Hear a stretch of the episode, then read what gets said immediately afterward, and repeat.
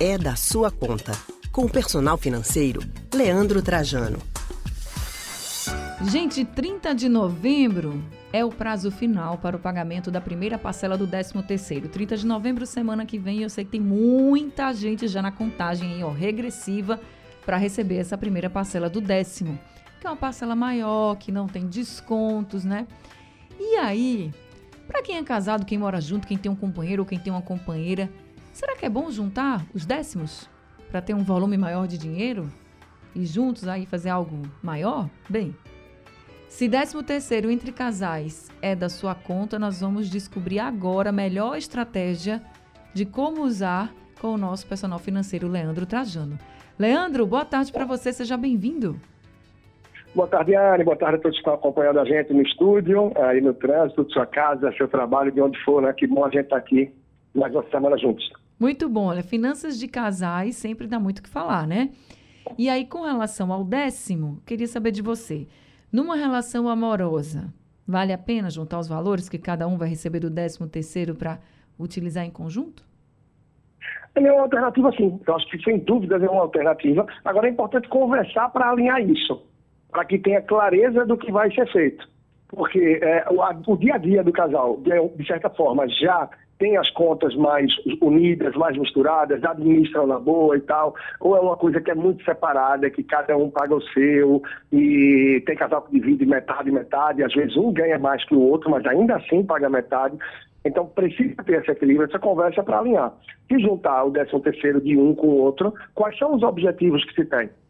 Já uhum. quer antecipar um IPVA, um IPTU, material escolar, alguma viagem quer fazer, é no objetivo de quitar alguma dívida, algum valor que tem aberto, e essa dívida de repente nem foi criada pelo casal em si, por uma coisa em comum, foi por desorganização de um dos dois, mas o outro quer chegar junto e, claro, ajudar também, isso faz parte, é importante.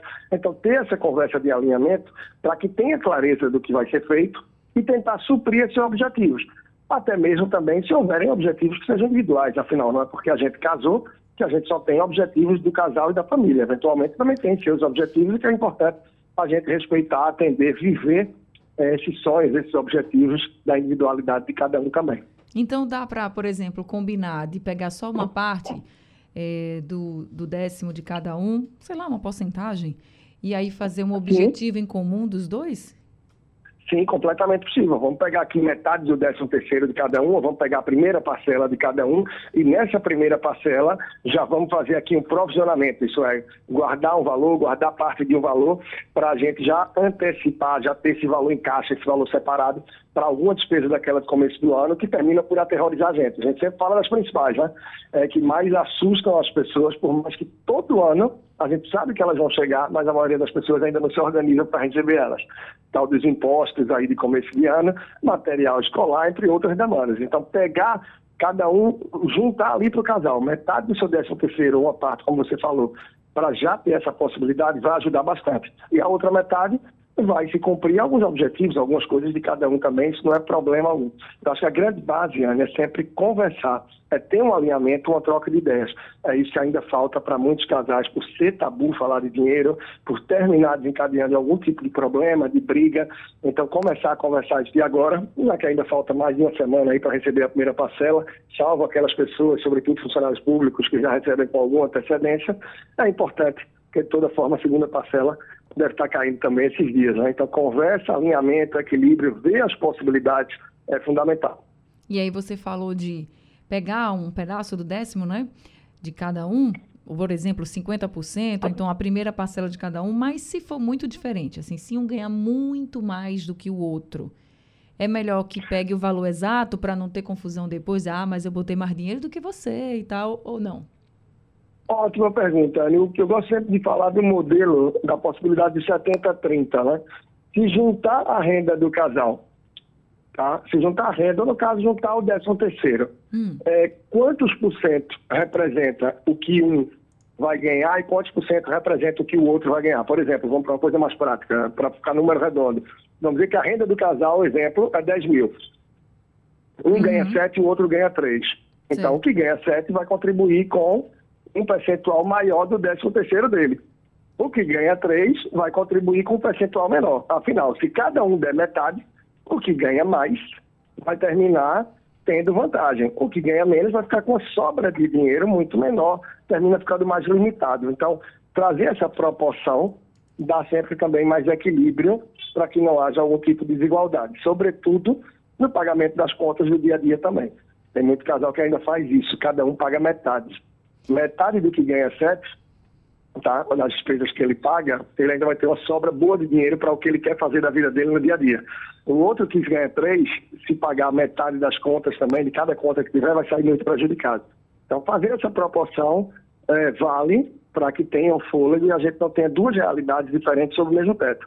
Já já um consegue juntar muito dinheiro e o outro junta menos. Isso uhum. para aqueles que têm as contas mais separadas. Muitos casais terminam por juntar, por fazer tudo mais junto, muitas vezes até tendo uma conta só conjunta para o dia a dia. Então não tem forma, na verdade, eu sempre gosto de falar isso, forma certa de gerir a vida financeira a dois. Tem forma que dá certo.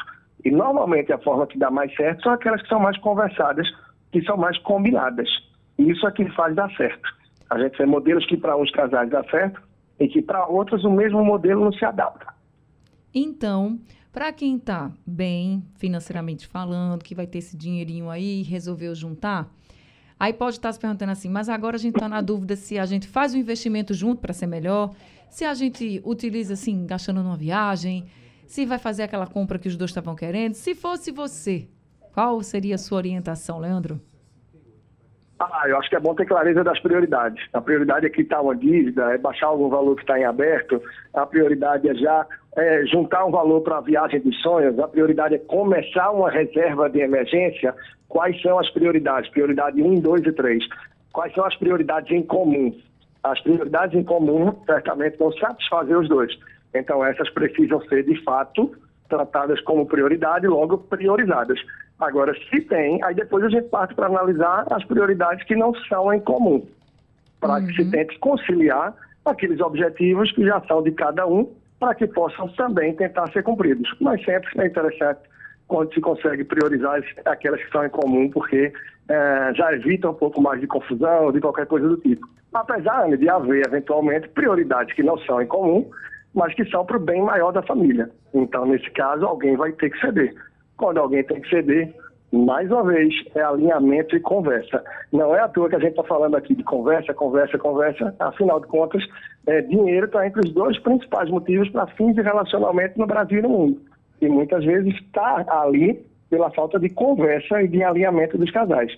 Por isso que é tão importante tudo ser combinado, tudo ser conversado. E a gente já falou até disso antes, muitas vezes até antes do casamento na fase de noivado, de namoro, já entender um pouco como é a realidade, como é que o outro lidar com o dinheiro, se tem abertura de conversar, de fazer planos juntos, ou é uma pessoa mais intransigente. Afinal, quando a gente junta aí as escovas, como se diz, é, pode ser duas pessoas de perfis diferentes, um poupador e outro gastador, e alguém vai ter que ceder, alguém vai ter que escutar mais, recuar, sempre, sempre, sempre, por mais que bata na mesma tecla, essa é a realidade.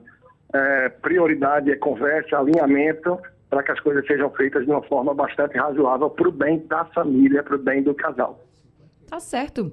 Leandro Trajano, muito obrigada pelas orientações que você trouxe para os nossos casais, aqui nossos ouvintes. Muito obrigada, viu? Maravilha, é isso então. Sucesso a todos, individualmente, em família, para cuidar do seu 13 terceiro, que é um dinheiro que vem numa época super especial. Cuidado para que a Black Friday já não leve esse valor de vocês. Então vamos ter atenção daí, porque eu estou tendo daqui também. E quem quiser acompanhar, estou lá no Instagram sempre, no perfil personal financeiro. E de lá você pode partir para podcast, YouTube e tanto mais que eu estou oferecendo. Inclusive um curso de finanças comportamentais, tá? Que está sendo aí gratuito, muito bacana, 100% gratuito. Está lá o link também disponível. Show, Leandro. Oh, boa semana para você e até terça-feira. Até a próxima. Bem, nós acabamos de conversar com o nosso personal financeiro, Leandro Trajano.